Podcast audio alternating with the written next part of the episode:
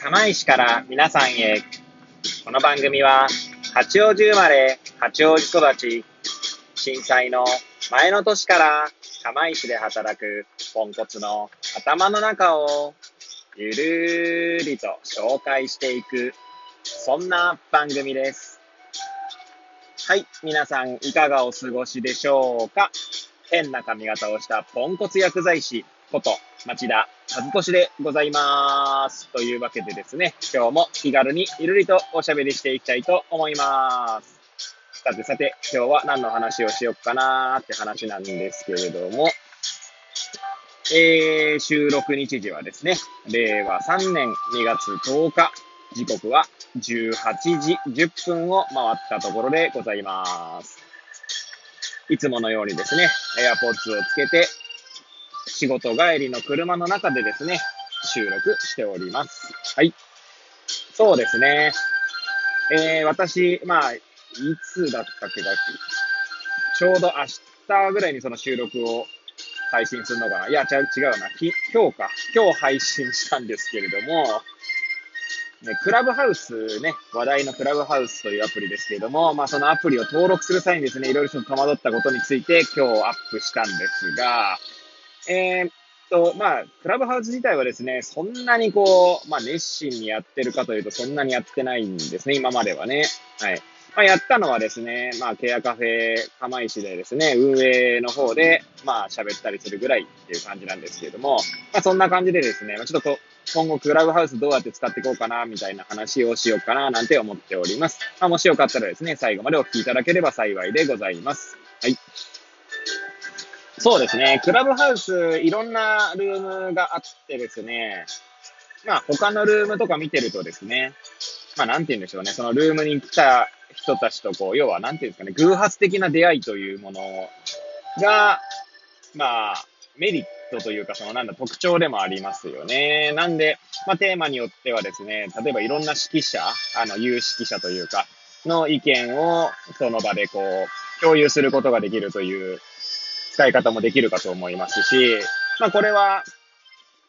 私がいつも聞いている Voicy のですね、風呂敷畳み人ラジオでも言ってたんですけど、なんだろうな、パネルディスカッションみたいな感じのやつをですね、クラブハウス上ですることもできるんじゃないかみたいなこと言ってて、そんな感じだなとは思いましたね。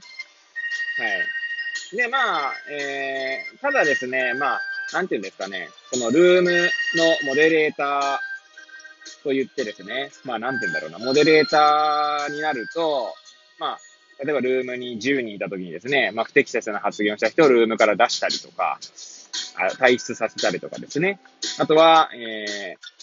なんだろう、ルームにはいないんだけど、聞いている方がですね、まあ、手上げをして、俺も話したいっていう場合にはですね、モデレーターの方がこう入れたりすることができるんですね。まあ、そういった権限がモデレーターにはあるんですけれども、まあ、正直そのモデレーターだったり、その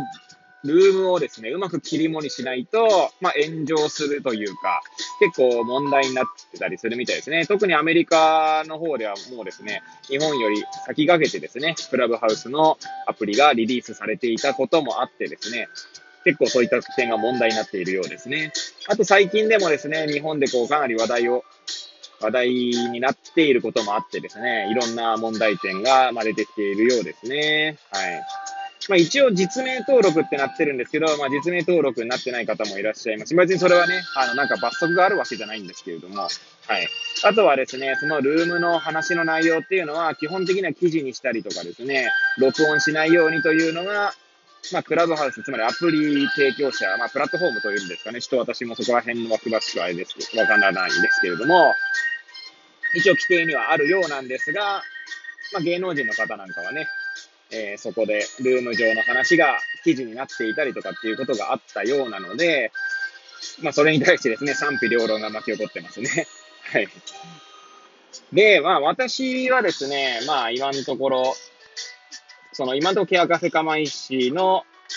ルームぐらいしか、で喋、でしかですね、喋ってないんですけど、まあ、個人的にはですね、このアプリを使ってですね、なんかこう気になる人と対談をしてこうかななんて思ってますね。まあ対談なんですけど、まあもう場合によってはもしかしたらですね、えー、何人かこうルームに入れることはあるかもしれないんですけど、まあ、私自身ですね、そんなこう、なんだろう、モデレーターというか、その、その場を切り盛りする 能力が高いわけでもないので、基本的には対談を聞いててねぐらいな感覚で、まあ、ルームは作ってこうかなと思いますね。はい。で、ちょうどですね、今日、えー、ちょうど一個、まあ、私が主体となってですね、やるルームがありまして、まあ、主体となってっていうか私が提案してですね、で、まあゲストにですね、えー、私のうち後輩にあたる、えー、薬剤師がいるんですけれども、まあ、鈴木慎吾といってですね、えー、サッカー部の後輩にもなるんですけれども、大学のサッカー部ですね。はい。まあ、熱い男なんですよ。はい。で、一般用医薬品に関してはですね、まあ、かなり、まあ、私が知る限りなので、もちろんね、全国津々浦々探せば別にいろんな方いる、いらっしゃると思うんですけど、まあ、第一人者と言ってもいいんじゃないかなとは思いますね。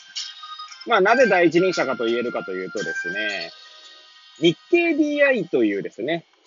薬局に、薬局にというか、薬、まあ、薬局にというのかな。まあ、薬剤師の、まあ、情報誌がありまして、まあ、大体薬局には月1回程度ですね、まあ、来るんですけど、まあ、それのプレミアム版といってですね、まあ、お金を払うと、まあ、有料版、まあ、要はより内容が充実したものが、まあ、手に入るんですけれども、その紙面上のプレミアム版にはですね、その鈴木慎吾、まあ私は慎吾ちゃんって言ってるので、まあ慎吾ちゃんと呼ばせていただきますけど、慎吾ちゃんの記事がですね、毎月載ってるんですね。はい。いやー、本当にですね、まあそういう意味ではですね、やはりこう、一般用医薬品の分野では第一人者と言えるんじゃないかと思う、そんな慎吾ちゃんとですね、えー、今日は対談をしようかと思ってますね。で、まあ時間もですね、私自身、そのまあ、こういう体なんですけども、あの、子供の寝かしつけをしてからじゃないとなかなかそそういった活動ができないので、まあ、10時から、で、まあ、しかも30分って時間を決めてですね、やろうかと思ってますね。はい。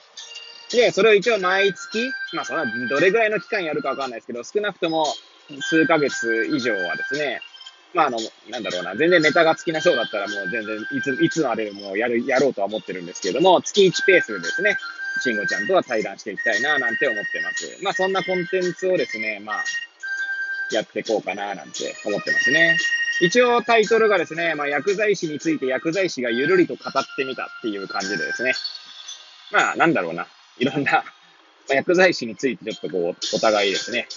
まあ、ディスカッションってほどではないんですけど、まあ、ほんとゆるりと語っていこうかな、なんて思ってますね。はい。なんで興味があるお方はですね、まあ、といってももうこれ、これが配信され、このラジオトークのコンテンツが配信されるときにはもうすでにそれが済んでいますのでなんだそれって話なんですけども、はい。まあそういう意味ではこのラジオトークのですね、ライブ機能というのはですね、が、もうなんかそれに近いことができると思うんですけど、そちらはですね、私はあんまやったことなくてですね、いつもこういった収録して、えー、お届けしておりますね。はい。なんで、まあ、ライブコンテンツはもうそっちのクラブハウスで、まあ、クラブハウスがね、いつまであの、続くかわかんないですけども、それを言ったら、まあ、ラジオトークもそうなっちゃうのかもしれないんですけど、とか言ったら怒られそうですけれどもね。まあ、そういった、あの、コンコンテンツじゃない、そのプラットフォームサービスっていうんですかね。合ってるかどうかわかんないですけど、そういったのはね、いつ終了するかわからないので、まあ、そんな感じでちょっとやってみようかな、なんて思ってますね。はい。あと一応来週の水曜日もですね、えー、私の尊敬する吉田聡っていうさんっていうね、薬剤師がいるんですよ。ヨッシーさんと敬愛を込めて呼ばせていただいてますけれども、まあ、薬剤師なんですけどですね、まあ、すごいいろんなことをやっていてですね、えー、まあ、そんなヨッシーさんにですね、なんだろう、と話したいなと思ってましたね。月1回ペースでですね、それも。まあ、一応、あの、薬剤師だって人生楽しんでいいじゃないみたいな感じでですね そんなタイトルでお送りしようと思っております。はい。まあ、それは多分、これ配信する頃にはですね、まだ配信、あの、なんだ、ラジオトークコンテンツはまだだと思いますので、はい。一応それが2月17日の10時からお届け予定ですね。22時から30分でお届け予定でございます。はい。まあ、そんな感じでですね、対談コンテンツをですね、まあ、やっていこうかと思ってるんですけど、まあ、なぜ対談コンテンツかって言ったらですね、基本的にまあ、自分が楽しいと思うものじゃないと続かないと思いますし、まあ、なんつうんですかね、こうあんまりみんなのためにっていう感覚っていうよりは、自分が楽しいものを誰か他の人で面白いと思ってくれればいいかな程度って感じですかね。まあ、そんな感じでですね、まあ、お届けできればいいのかななんて思ってました。はい。なんで、まあそういう意味では自分が楽しむということがまず第一になってますので、まあ、もしよければね、そんなコンテンツでよければですね、聞いていただけると嬉しいです。はい。そんな感じでですね、私のクラブハウスのまあ利用方法だったりとか、まあ利用方法ってまだ利用し始めたぐらいなんですけれども、はい。まああの、なんだろうな、クラブハウスについての考えなんかをね、今日は語らせていただきました。はい。最後までね、聞いていただいた方にはですね、ほんといつもグダグダですけれども、本当に感謝申し上げます。ありがとうございます。